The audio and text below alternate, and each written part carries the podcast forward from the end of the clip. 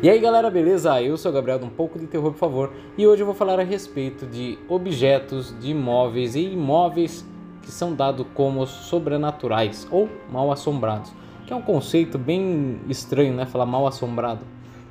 Então, quer dizer que não está bem assombrado, né? Bem assombrado seria algo que daria medo. Piada, não é piada, mas é, eu sempre pensei nisso. Porque a, é, porque a turma fala mal assombrado, mas tá bom. É Basicamente, pelo que eu pesquisei, quando algo vai se transformar é, em sobrenatural, assombrado, é porque uma, a pessoa era dono de algo e ela não se desapegou após a desencarnação, após morrer. Repetindo, isso daqui não é, é algo factual, não posso falar para você que realmente é isso. Se você acredita em vida após a morte ou se você acredita no espiritismo, também pode ser que não acredite. Eu acho bem legal falar a respeito e ouvir ambas as partes, né? Não só nessa parte de religiosidade, também política, seja o que for, porque se você não é, não ouvir o outro lado, seja do que for, no, em qualquer âmbito da sua vida, você vai acabar se transformando numa pessoa que não evolui, não, não vai continuar ali, nem mesmo se, se mantendo no, no, no, na sua crença, porque se você ouvir o outro lado de uma crença que você tenha, vai fazer com que ou você mude de, de crença porque você vai perceber que estava errado, ou vai reforçar o que você já acreditava. Então não deixa de ser válido, né? É, um exemplo é que eu gostaria de trazer para vocês é bonecas. Bom, a mais conhecida é, eu acredito que recentemente seja a Annabelle, mas antigamente quando faziam bonecas eram utilizados cabelos de crianças reais. E eu vi uma história que conta que quando uma criança acabava morrendo, um, faziam uma boneca com a roupa e com a aparência da criança que morreu e também com o cabelo dessa, dessa criança que, que faleceu e davam para os pais. Acredito que hoje em nenhum lugar é, do mundo façam isso, mas basicamente seria é, algo com que transformasse esse objeto em sobrenatural, pois a criança não estaria desapegada ainda do mundo é, real e ela estaria ali acabando perturbando os pais por conta de não perceber que ela desencarnou. Isso é uma crença espírita. É, também tem a parte de, de, de joias, de qualquer coisa que a pessoa continue digamos assim, interessada, não desapegou, ela acaba transformando aquilo em algo sobrenatural porque ela ainda está querendo aquilo ou foi algo que ela não deixou resolvido. Conta-se também em locais, né, lugares que sofreram algum tipo de, de, de, de violência, né? Então, por exemplo, um quarto onde a pessoa acabou sendo torturada. Aquele local ali possivelmente vai se transformar em um local sobrenatural, pois a pessoa vai continuar ali sem conseguir se desapegar, não porque ela gosta, mas porque ela acredita ainda que ela está sendo é, encarcerada nesse local. Conta-se uma história que teve um barco aonde é, uma, o capitão fez uma refeição e acabou morrendo por conta disso. Não conseguiram é, voltar sei lá, é uma história da Segunda Guerra Mundial, mas não conseguiram voltar ao local onde eles deveriam estar indo e pegaram o cozinheiro é, que fez a comida e acabou intoxicando o capitão desse barco.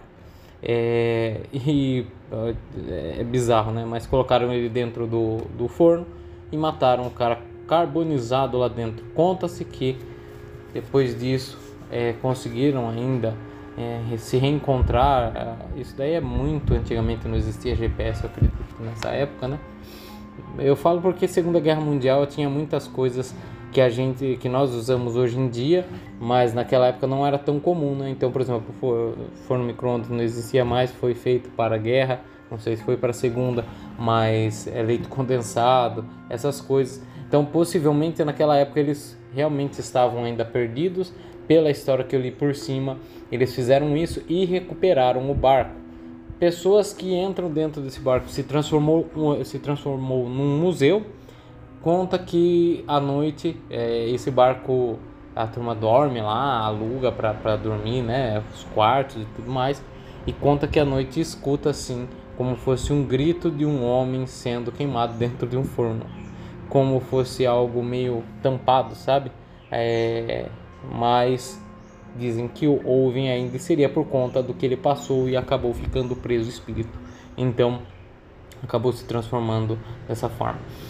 É, quando alguma casa ou algum local está mal assombrado, geralmente para você se livrar, perdão pelo barulho da moto, geralmente para você se livrar é, desse espírito, se você descobrir a forma que ele morreu, é a forma que ele tem medo, dado como um episódio do Supernatural ou também do Freddy Krueger, né, que tem medo de fogo porque ele foi morto queimado. Gente, pode zoar, nunca li, nunca li, nunca assisti nenhum filme da Hora do Medo, pode zoar. Porra, você gosta de terror e nunca assistiu? Não, infelizmente não. Eu comecei a gostar de terror um pouquinho mais velho, peguei só os filmes mais novos. Eu sei que os antigos são bem mais legais, mas eu acredito que por ter assistido esses novos, esses mais antigos, por serem antigos, né? os efeitos especiais é, vão fazer com que eu risada. então é, não vai dar tanto medo assim quanto se eu tivesse assistido na época, né? Mas essa parte de sobrenatural é muito interessante porque a pessoa, o espírito continua ali preso e atormentando quem acaba obtendo o objeto e às vezes é difícil a pessoa identificar. É, você pode até ver mesmo nos filmes do Invocação do Mal que a, a, o Ed e a Lorraine eles têm que provar para a Igreja Católica que aquele local realmente ele é um local que está com uma perturbação é, por conta de um espírito e aí sim é permitido fazer um tipo de exorcismo ou algo parecido. Mas enquanto não provarem é, fica nessa da família ainda está sofrendo por conta dessa perturbação e não me lembro se é no 3 no, no, no, no filme 3 do Invocação do Mal que eles vão visitando algumas casas e daí eles acabam falando, ah, isso daqui é uma goteira, infiltração, algo parecido. E daí eles vão constatando várias coisas que não tem nada a ver. Por isso que a Igreja Católica demorava um pouco para poder fazer a liberação de um exorcismo.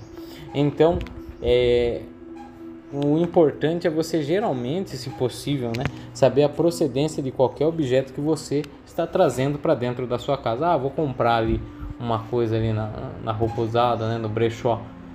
Até mesmo eu li uma história a respeito de um botão, bom, botão não, né? botão de uma camisa é, que acabou sendo ali impregnado com o espírito de uma senhora e até descobrirem que esse botão era a causa do, da perturbação, muitas pessoas acabaram é, tendo más experiências. Então, sempre estejam bem atentos e sempre que possível, se puder evitar trazer algo para dentro da sua casa que não seja é usado, é melhor, já por conta disso. É, bom, para vocês verem como que é realmente muito apego de um espírito para perturbar os outros, veja os exemplos de, de faraós, né? né? Então, faraós, quando eles morrem, dizem que eles vão lá para o paraíso deles, mas tem vários relatos de museus que acabaram obtendo objetos que eram pertencentes a alguns faraós e eram perturbados. Até câmeras conseguiram pegar os objetos se movendo e por eles serem muito apegados, tanto que eles eram é, enterrados juntos com seus, suas riquezas e também juntamente com os seus servos para servirem ele, eles no pós-vida. Então eles eram bem narcisistas. Então é um, seria um, uma forma de se transformar algo em sobrenatural. Mas então o que se pode fazer quando algo se transformou sobrenatural, principalmente uma casa, né? Então a pessoa comprei uma casa, vou ter que, sei lá, queimar a casa por conta disso. Existe crenças que é, padres e pastores vão até esse, esses locais e eles abençoam, tentam tirar ali é, dessa da casa o problema que que tem, né, geralmente o espírito. tem um livro bem interessante da Dark Side Books, é, da MTV, né, casa de MTV, que conta que o, os padres foram mais de um lá, né, tentou fazer como fosse uma forma de exorcismo da casa, né, abençoar a casa para tirar a perturbação. Porém, é, não foi, não foi é, muito bem, né? Eles não foram muito bem, não conseguiram. Mas é, algumas pesquisas, eu acredito até mesmo nesse livro, se não foi, se não me engano, onde que eu consegui essa informação, que conta que ali era um, um cemitério de indígenas e que antes disso mesmo era um, era um local ali que era dado para sacrifícios e era um lugar onde um demônio ele ele ia lá para descansar. Vai lá saber o que significa isso. Mas era um local de repouso de um demônio que, ah, com o tempo, foi se transformando em um cemitério indígena e daí mais para frente acabou se tornando é, uma residência. Então, por conta disso, ele acabou se tornando um local sobrenatural e a dificuldade de conseguir fazer com que ele não seja mais dizem que até hoje não é possível porque a, o ser que, que, que comanda lá é muito poderoso, né? Então, galera, é, não vou me estender muito. Então, sempre que possível, se puder saber a, a procedência de qualquer objeto que vocês estão trazendo para dentro da sua casa, ou até mesmo um local que vocês estão obtendo, uma casa que vocês estão comprando, ou até mesmo um carro, uma moto, é bom sempre, se você tem essa crença, é, é, é ficar meio esperto, né? Para não ser mal influenciado por conta de forças que você não tem poder sobre elas. Então, galera, se puderem seguir as nossas redes sociais, um pouco de terror, por favor, tanto no Instagram quanto no Facebook. É, recentemente eu perdi a página principal, porém eu estou reconstruindo a página no Facebook. Se puder dar uma forcinha, fiquem à vontade, eu agradeço desde já. Não deixem de ouvir também o Fábrica de Crimes e seguir a Rob Amari lá no Instagram, arroba podcast Fábrica de Crimes. Muito obrigado para você que ouviu mais um episódio. Até a próxima e tchau.